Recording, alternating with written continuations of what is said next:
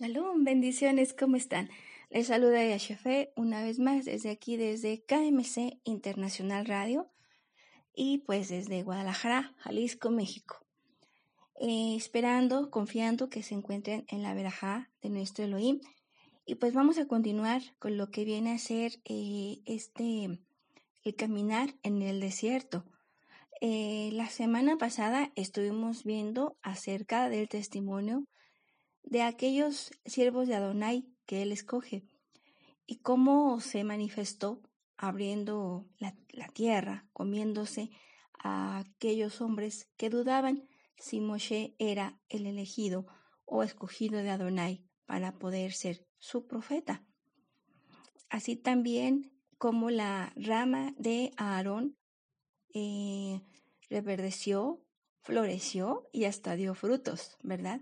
En una sola noche. Aquello que podría durar hasta años, solamente en una noche el Eterno confirmó con quién estaba él dispuesto a entablar esa relación de sacerdocio. Entonces, bien, continuando precisamente con esto, con este relato, eh, vemos cómo el pueblo de Israel entendió que había que ser, este, tener una pues eh, ser kadosh, ser este, tener mucho cuidado precisamente con las cosas del Eterno, porque pues había riesgo, ¿verdad? Sabemos nosotros que al tocar, al entrar al lugar santísimo, Makom Kodesh Kodashim, una persona podía morir inmediatamente, ¿verdad?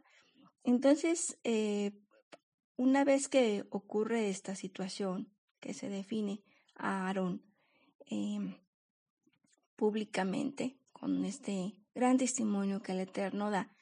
De alguna manera, pues los israelitas estaban pues preocupados porque decían, ¿quién? ¿Quién este continuará? ¿Iremos a, a perecer todos? ¿O qué irá a pasar? Eh, precisamente a raíz de esta inquietud del pueblo, el Eterno precisamente le, le hace saber a Aarón, ¿verdad?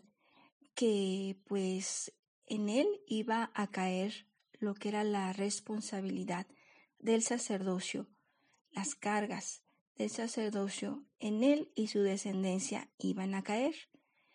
Y entonces, este, de esta manera también le, le dice, le dice que se acerque a sus hermanos de la rama de Leví para que puedan eh, hacer de apoyo para ellos. Y de esta manera ellos se convierten en donados. Entonces vamos a, a ver lo que dice la escritura. Esto está en números 18, 2 al 6. Y lo leemos. Dice, y a tus hermanos también, la tribu de Leví, la tribu de tu padre, haz que se acerquen a ti y se junten contigo, y te servirán. Y tú y tus hijos contigo serviréis delante del tabernáculo del testimonio. Y guardarán lo que tú ordenes y el cargo de todo el tabernáculo. Mas no se acercarán a los utensilios santos ni el altar, para que no mueran ellos y vosotros. Se juntarán pues contigo y tendrán el cargo del tabernáculo de reunión en todo el servicio del tabernáculo. Ningún extraño se ha de acercar a vosotros. Y tendréis el cuidado del santuario y el cuidado del altar, para que no venga más la ira sobre los hijos de Israel nos sigue diciendo la escritura. Dice, porque he aquí yo he tomado a vuestros hermanos, los levitas, de entre los hijos de Israel, dados a vosotros en don de, de Yahweh, para que sirvan en el ministerio del tabernáculo de reunión, como, toda, como donados en esta, mm, nos dice la, lo que viene a ser la, la mm, traducción. Jerusalén nos dice que estos que fueron tomados como apoyo para Leví, para Aarón y su descendencia, e iban a ser los donados. Entonces, nosotros vemos cómo, pues sí, a raíz de esta situación, em, el Eterno da la instrucción de que tanto las ofrendas como el diezmo iban a ser de Aarón y su descendencia. Eh, ahora nosotros sabemos que Aarón nos representa a Yeshua, que es el sumo sacerdote espiritual. Y eh, una vez que em, pues se, se rompe el velo, el velo en el lugar santísimo, cuando Yeshua muere, de esta manera se vuelve a, al propósito original, pudiéramos decir, en el cual el Eterno llama para que todo el pueblo, todos sus creyentes, podamos llegar a ser reyes, sacerdotes y profetas. Entonces, por eso cuando llega una fiesta mm, que se llevan ofrendas, eh, vosotros recuerdan que no las comemos. ¿Por qué? Porque se tenía que entregar a Aarón y a la descendencia. En sí, em, pues se entrega a Leví y de esta manera, eh, pues ellos lo podían comer, comer y disfrutar, ¿verdad? Así también nosotros cuando llevamos ofrenda al Eterno en especie en las diferentes fiestas Kadosh, nosotros también lo comemos, como aquellos que somos llamados al sacerdocio. De igual manera, así también, por ejemplo, cuando se entregan los diezmos, ¿verdad? Estos diezmos se utilizan para qué? Para lo que son eh, Mm, cosas que se necesiten en la Keila, este, tanto para lo que es este, que, que el servicio continúe dándose y, y, y para ello se utiliza. De, de esta manera, nosotros vemos cómo el Eterno eh, pues em, brindó esto a Leví y precisamente porque Leví no iba a tener lo que es propiedades, tierras, así como las, las otras tribus de Israel que sí las tuvieron.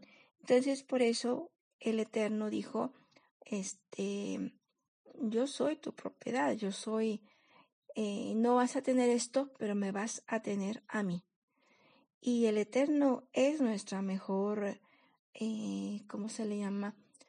nuestro, nuestra mejor dote. Él es lo mejor que nos pudo o podemos recibir, cada uno de nosotros. Por eso Baruch Hashem. Muy bien.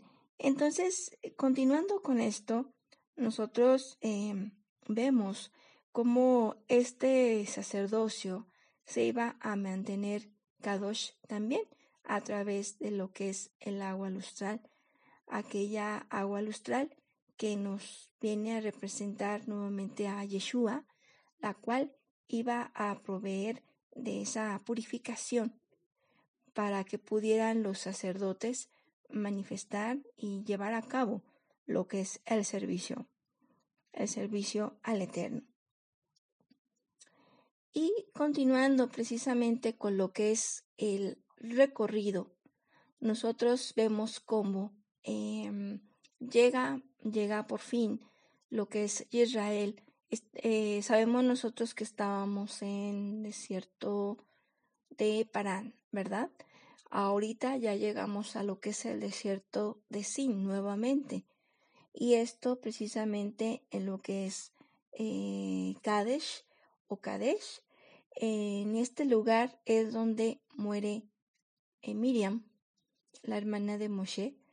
Muere allí Miriam y pues también este, vemos, vemos cómo en este lugar también había muchísima, muchísima eh, aridez, eh, por supuesto un desierto, su naturaleza es ser árido, ¿verdad?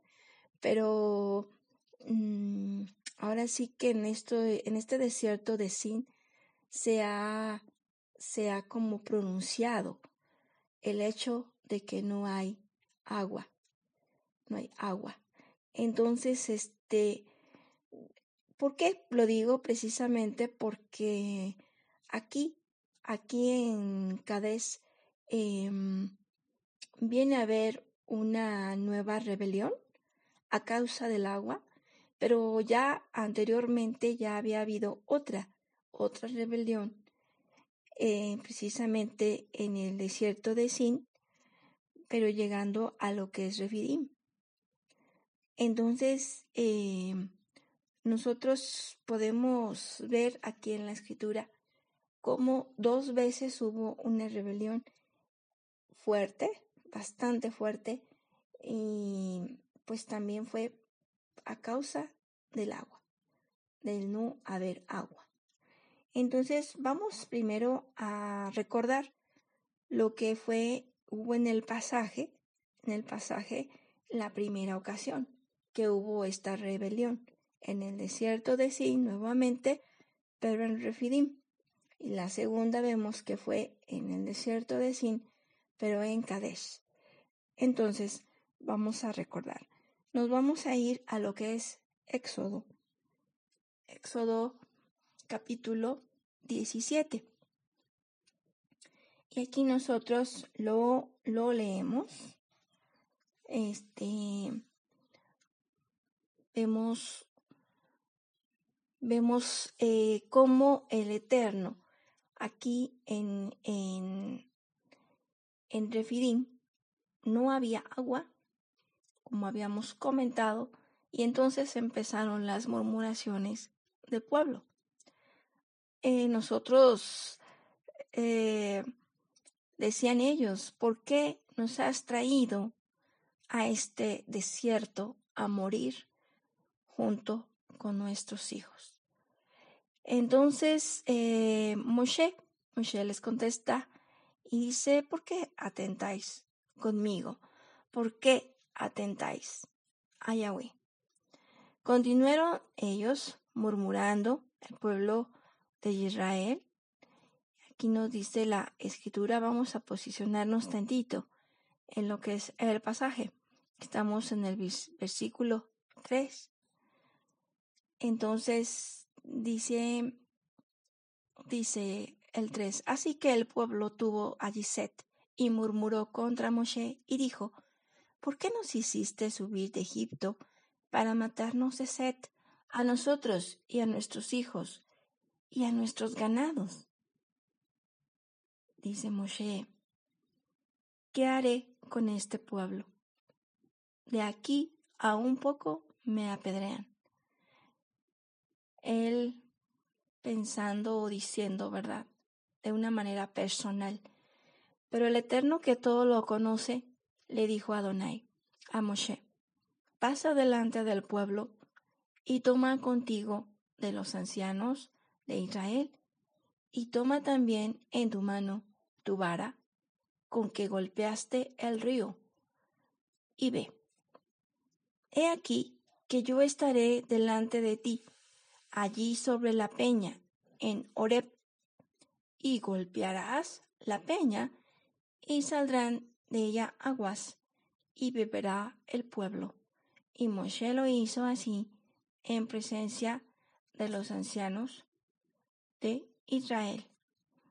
Entonces nosotros vemos aquí que hubo esta gran revuelta que Moshe inclusive creía que iba a ser apedreado de tanto coraje que sentía el pueblo. Entonces le, le recuerda a Adonai, ¿verdad? Le dice, pasa delante del pueblo y toma contigo la vara. La vara, la cual nos veíamos nosotros que nos habla acerca de lo que es autoridad, ¿verdad? Autoridad. y es una forma en la cual el Eterno usó para hacer algunos prodigios. Entonces iba a ir acompañado de los ancianos de Israel. Y vemos aquí, dice, toma también en tu mano tu vara con que golpeaste el río y ve, he aquí que yo estaré delante de ti, allí sobre la peña en Oreb, y golpearás la peña. Golpearás la peña y saldrán aguas de allí. Y de esta manera beberá el pueblo. Entonces nosotros podemos ver aquí eh, Adonai le dice a Moshe que tome su vara y que va a golpear la peña. A, Moshe obedece al Eterno, golpea la peña, sale agua, toma el agua, el pueblo, lo que es el agua. Y bueno, em, vemos nosotros, en este tiempo todavía no estaba hecha lo que era la, la alianza en forma, como, como a diferencia en, eh, en Cádiz, que ahorita lo vamos a ver. Entonces aquí vemos cómo va con los ancianos, ¿verdad? No va con Aarón, va con los ancianos de Israel. Y sí, afortunadamente así pasó. Entonces aquí nosotros podemos ver que a ese lugar precisamente se le llamó Masá y Meribá por la rencilla de los hijos de Israel, porque tentaron a Yahweh. ¿Está pues Yahweh entre nosotros o no? Entonces, aquí el dudar de si el Eterno estaba con él, con ellos, eso ofendió mucho al Eterno, porque el Eterno siempre había estado con ellos. Siempre a través de la nube, a través del fuego en la noche, guiándolos en todo momento, siempre proveyendo todo lo necesario, nunca faltó, nunca faltó lo necesario, pero siempre constantemente hubo, hubo quejas. Y nosotros vemos cómo, pues, realmente ha habido, pues sí, un, eh, un gran caminar desde el desierto de, de Sin, Refidim, que luego después llegaron al desierto del Sinaí, al monte Oreb, o al monte del Sinaí, o al monte de Yahweh, se le puede llamar de esas, de esas maneras, y nos estamos refiriendo al mismo monte donde el Eterno hace su alianza con Adonai, con Moshe y con el pueblo de Israel. Hace lo que es la alianza, da sus, sus diez mandamientos, los preceptos, se consagran a los sacerdotes, se visten a los sacerdotes de, esas vestiduras de, gloria, ¿verdad? Como nos dice la Torah, que a Aarón se le vistió de gloria. ¿Por qué? Porque no era un sacerdote eh, independiente, era el sacerdote, el sumo sacerdote de Adonai, y precisamente por eso él se vestía de gloria, porque representaba al mismo Yeshua en el pueblo. Entonces, aquí nosotros vemos esto tan importante. Mm, después, después de ello, nosotros vemos cómo se van a Hazerot, después nuevamente al desierto de Parán, y, ahorita nuevamente nos dice la escritura que están en el desierto de Sin, eh, pero en Kadesh. Entonces, aquí en el desierto de, de Kadesh, les voy a mandar la fotografía para que vosotros la puedan checar. Entonces, este, aquí, pues lo que viene a ser el, ustedes van a ver que allí dice Sin, desierto de Sin, Kadesh o Kadesh, con Z. Y hay un desierto de Sin, donde está en Refidim, que del que estamos hablando en este momento, que aparece con S. Mm, ahorita actualmente en el Estado de Israel se, se refieren a lo que es el desierto de Sin, el que viene con Z en el mapa, se refieren a él como el desierto de Sin con S. Este, y en lo que viene a ser la, la traducción, la Septuaginta, este, ahí se le llama lo que es el desierto de Kadesh. De hecho, hay un texto que se lo voy a leer, dice Salmo 29.8, dice, la voz del Señor sacude el desierto, la voz del Señor sacude el desierto de Kadesh. Entonces ya no lo, no lo mencionan como desierto de Sin, sino como el desierto de Kadesh. Em, eso es nada más como una nota para tomarlo en cuenta solamente. Este, pero nosotros vemos que sí está de un extremo hasta el otro extremo. Entonces, este, aquí nosotros, ¿qué notamos nuevamente? Que en el desierto de sí, nuevamente, pero en Kadesh, allí donde veíamos que cuando llegaron muere Miriam, la hermana de Moshe, entonces este nuevamente se vuelve a hacer lo que es la revuelta, nuevamente vuelve a haber una, una murmuración hacia el Eterno, em, hacia Moshe y Aarón, porque pues no había agua. Este, nosotros veíamos una parte de la, en, el, en las paradas, una de ellas era Elim, donde había 70 palmeras y allí había agua, ¿se acuerdan? Entonces, este, aunque era de cualquier manera desierto, parte del desierto había agua, pero aquí no había nada de agua.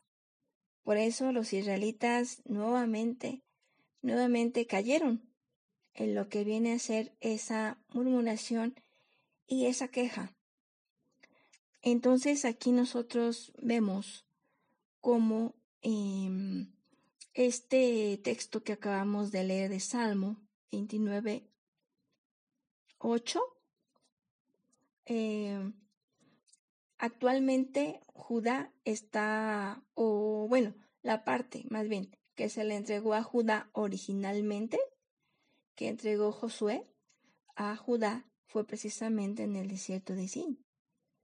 Y entonces, si por ejemplo nosotros vemos aquí en la escritura que dice, la voz del Señor sacude el desierto de Kadesh, que viene a ser el desierto de Sin, entonces podríamos entender también que la voz del Eterno hace sacudir a Judá.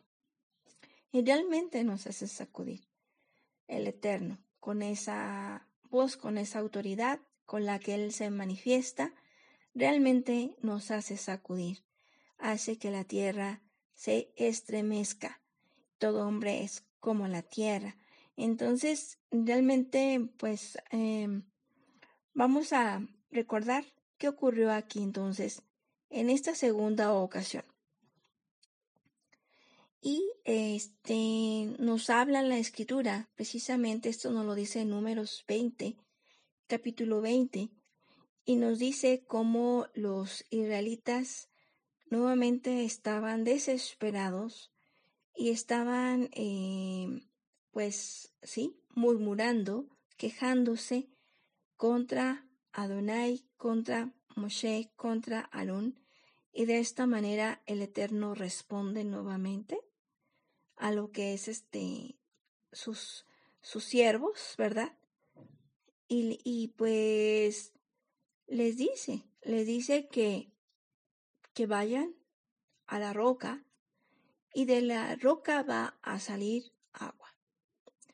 Pero aquí hay algo muy importante que no le dice que golpee la roca, como la primera vez, ¿se acuerdan? Donde que viene en Éxodo 17. aquí solamente el Eterno le dice a Moshe que le hable a la roca. Si nosotros em, podemos decir, ¿cómo le va a hablar a una roca, verdad? Pero sabiendo nosotros que Yeshua, Él es la roca. Y también nos da la enseñanza como el Eterno dice que de aquellos corazones de piedra, ¿verdad? Si creemos en Él, pues va, va a haber este ríos de agua viva. Entonces es una muestra como el Eterno. Eh, aquí le dice a Moshe, habla a la roca. Entonces, de esta manera, cuando Moshe habla a la roca, eh, que eso es lo que debía de haber hecho, lamentablemente, pero no lo hizo. ¿Qué fue lo que hizo Moshe? Que la golpeó. Y la golpeó dos veces. Moshe golpeó dos veces la roca. Una vez que él dijo a Israel, le dice, oíd ahora, rebeldes, os hemos de hacer salir agua de esta peña. Entonces él golpea dos veces la roca. Esto lo vemos en, en, en Números capítulo 20, desde el versículo 8 en adelante. Entonces nosotros vemos aquí, vemos que mm, posiblemente Moshe se quedó con la primera eh, forma en que lo había hecho. La primera vez había golpeado la peña y salió agua y él obedeció. La segunda vez el Eterno le dice, habla a la roca. Y, y lleva a Aarón, su hermano, al sumo sacerdote ya el sumo sacerdote ya puesto y dispuesto de la manera que el Eterno lo quería. Este, de esta manera se van los dos. Y pues ahora sí que, pues sí, sí sale el agua. Salió el agua de la roca, comió Israel, tomó Israel agua de la roca, saciaron su sed pero lamentablemente nosotros sabemos que también trajo esa acción una sentencia tanto para Moshe como para su hermano Aarón. Entonces aquí pues quizás el, el, no hacer la acción, sino solamente hablarle, quizás a lo mejor faltó emuna allí a Moshe quizás a lo mejor en la forma de hablar, como se expresó, porque él dijo, os hemos de hacer salir agua de esta peña, se está refiriendo pues a Moshe y Aarón. Entonces, este, cuando nosotros vemos esto, pues decimos, ah, caray, pues, pues no, ¿verdad? Definitivamente sabemos todos las maravillas, los milagros que de repente llegamos a presenciar, a saber. Todos estos eh, milagros provienen solamente por Adonai y sabemos nosotros que Él nos usa, pero, no proviene nada de nosotros. El Eterno eh, quiso, quiso eh, liberar a Moshe, al pueblo de Israel de Egipto, y lo podía haber hecho a través de un ángel simplemente, si él hubiera querido. Em, pero su propósito no era ese. Su propósito era manifestarse a través del hombre, aquel hombre dispuesto que quiere servirle y obedecerle. Entonces de esta manera Moshe, Moshe pues Lamentablemente, pues aquí se dio la gloria a sí mismo y nos dice la escritura que el Eterno se molestó porque no le habían dado la gloria a él, sino que se quedó en ellos. Entonces, em, nosotros tenemos que aprender de esto. em, pudiéramos decir, ¿y por qué, por qué castigó a, a Aarón también? Porque pudiéramos pensar, ¿verdad? Que solamente el Eterno sabe, por supuesto, pero quizás porque a lo mejor Aarón no rectificó lo que dijo Moshe. No dijo nosotros, Adonai sacará el agua a través de esta peña. No le corrigió. Entonces, pues hay un dicho vulgar que dice, eh, como dice, tanto peca el que mata la vaca como el que le agarra la pata o el que le sostiene la pata. Entonces, eh, pues aquí, lamentablemente, pues hubo esta situación. A Aarón, pues ya iba como un apoyo de, de Moshe, en cierta manera, con el lugar, con el, con el, em, el ordenamiento que tenía de parte del Eterno, con la autoridad también.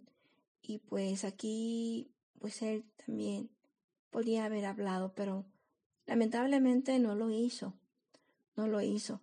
Entonces, este, pues nosotros, nosotros sabemos que, que muere, muere Aarón en la montaña de Or, lo vamos a ver un poquito más adelante. Este, de hecho ya lo vimos, si, si recuerdan, lo vimos en el programa de Bamidbar normal. Y ahorita estamos haciendo lo que es un, un recuento, de alguna manera, de, de los lugares, más que nada donde estuvieron, donde estuvieron eh, lo que es este el pueblo de Israel. Entonces, eh, por eso también viene un poquito, no viene tan, tan especializado en un solo capítulo, sino que vamos inclusive de uno, de dos, de tres, de cuatro capítulos. ¿Por qué? Porque es un repaso que, de temas que ya habíamos dado este en Bamidbar. Entonces, este si por algo alguien quisiera tomar lo que es este recordar los programas, tenemos lo que es el canal de Bamidbar y allí pueden escucharlo a la hora que ustedes gusten porque están todos los, los programas.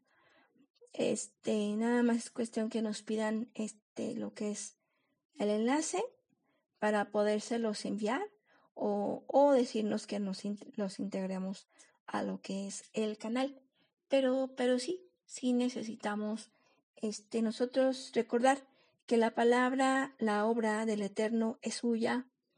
Todo lo que nosotros hacemos lo hacemos pues en obediencia porque somos siervos. Pero todo lo que hacemos son las obras del Eterno, que Él eh, ya había dispuesto desde antes de la fundación del mundo no son nuestras obras, son obras de Yahweh. Todos los servicios que nosotros hacemos es porque el Eterno nos está permitiendo, pero de igual manera ningún servicio es, es nuestro, ningún ministerio es nuestro. Todos los ministerios son del Eterno y nosotros solamente servimos. Para ello solamente nos ha llamado el Eterno para poder dar lo mejor en cada ministerio, porque así debe de ser, ¿verdad? Dar lo mejor. Eh, entonces, este, y todo para honra de, de, de Él, de su nombre. Entonces, pues, ¿a qué nos trae esto? Bueno, nosotros podemos ver que había esa murmuración y efectivamente el pueblo sin agua moría. Sin agua. ¿Y qué nos representa el agua? El agua nos representa la palabra, la palabra de Adonai la palabra que es el espíritu de Yahweh, este, el cual eh, nos está dirigiendo, guiando, fortaleciendo, em, confirmando, nos está mostrando, nos da entendimiento de su palabra, nos da consuelo.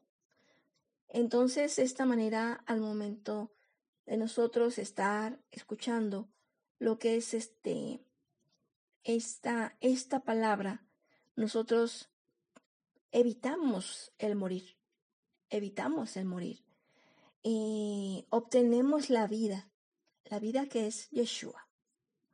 Si nosotros morimos, entonces, pues estaremos nosotros igual que Israel, eh, criticando, dividiendo, em, atentando directamente contra el Eterno, quejándonos de su obra, porque nosotros vemos cómo el pueblo de Israel había salido de Egipto hacia, hacia la tierra prometida, hacia Canaán, ¿verdad?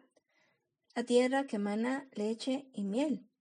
Entonces, de esta manera, nosotros vemos cómo Israel continua y constantemente estaba quejándose y diciendo que era mejor regresar a Egipto bajo diferentes circunstancias, pero lo hacían. Entonces, em, nosotros sí es muy importante tomar en cuenta que nosotros no debemos de, de manifestar la muerte, evitar lo que es esos malos hábitos y en lugar de ello poder ser lo diferente, manifestar la vida, lo que es la alabanza, la adoración, la edificación, el, el estar este, con los hermanos, dando, dando consuelo, fortaleza, levantando. Dijo Yeshua a Kefa, Kefa, ¿me quieres? Y dijo Kefa, sí, sí, maestro, sí te quiero. Y volvió a preguntar Yeshua, Kefa, ¿me quieres? Sí, Señor, tú sabes que yo te quiero. Por tercera vez, una vez más, lo hace Yeshua y le dice a Kefa, Kefa, ¿me amas? Y dijo Yeshua, sí, Señor, tú sabes, tú sabes que yo te amo. Y entonces le dice Yeshua a Kefa, apacienta mis ovejas. Entonces nosotros vemos aquí si nosotros amamos a Adonai, nosotros vamos a apaciguar, a apacientar. ¿Qué es apacientar? Viene de la palabra de paz. Apacientar es dar paz. Entonces es dar shalom a lo que es el pueblo de Adonai. Es darle shalom, no, no darle no darles problemas, no darles em, cargas al pueblo, sino darles shalom. Shalom. Una cosa es tener orden y sujetarnos a ese orden. ¿Para qué? Para beneficio de la Keila, del buen funcionamiento de la Keila. Hay normas, hay reglas. Otra cosa es dar cargas al pueblo, quitarle la paz, quitarle el shalom. El Eterno no quiere que nosotros estemos eh, sin ese shalom, porque si nosotros estamos sin ese shalom, no puede haber el hat. Y si no e, existe en nuestra comunidad, en nuestra keila, en el grupo donde nosotros nos congregamos, si no existe ese ejat, esa unidad, entonces no podremos lograr nada. No podremos lograr nada porque, porque el, el Eterno nos ha llamado a ser ejat, a ser un cuerpo corporativo, no un cuerpo individual formado por individuos que piensan solamente en sí mismos. Nos ha llamado el Eterno a ser un pueblo en Ejat, en, en unidad, para poder así formar esa novia. Esa novia que va a ser una novia hecha de muchos. ¿Qué dice la palabra? De 144 mil, de todas las tribus, ¿verdad? Entonces, son em, miles, miles de todas las tribus y nos llama a ser esa novia, esa nueva Jerusalén de todas las tribus de Israel, Por eso hay que tomar en cuenta que se está refiriendo a Israel, no se está refiriendo afuera de Israel. Se está tomando en cuenta a Israel para lo que es la novia y para la nueva Jerusalén de igual manera.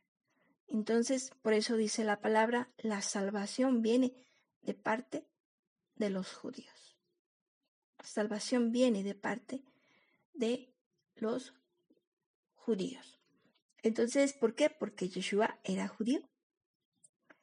Y de allí proviene precisamente lo que es el, el, ese conocimiento, esa enseñanza que Yeshua dio a sus discípulos y ha llegado hasta muchos confines de la tierra y seguirá llegando para que se cumpla el plan maravilloso del Eterno y la palabra del Eterno se escuche.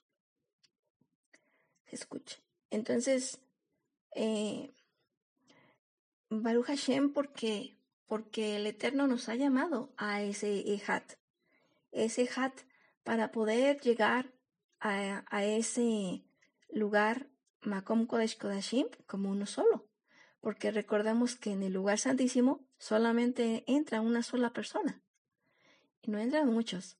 ¿Y cómo vamos a lograrlo? Entrar como uno solo, siendo uno solo, siendo Ehat.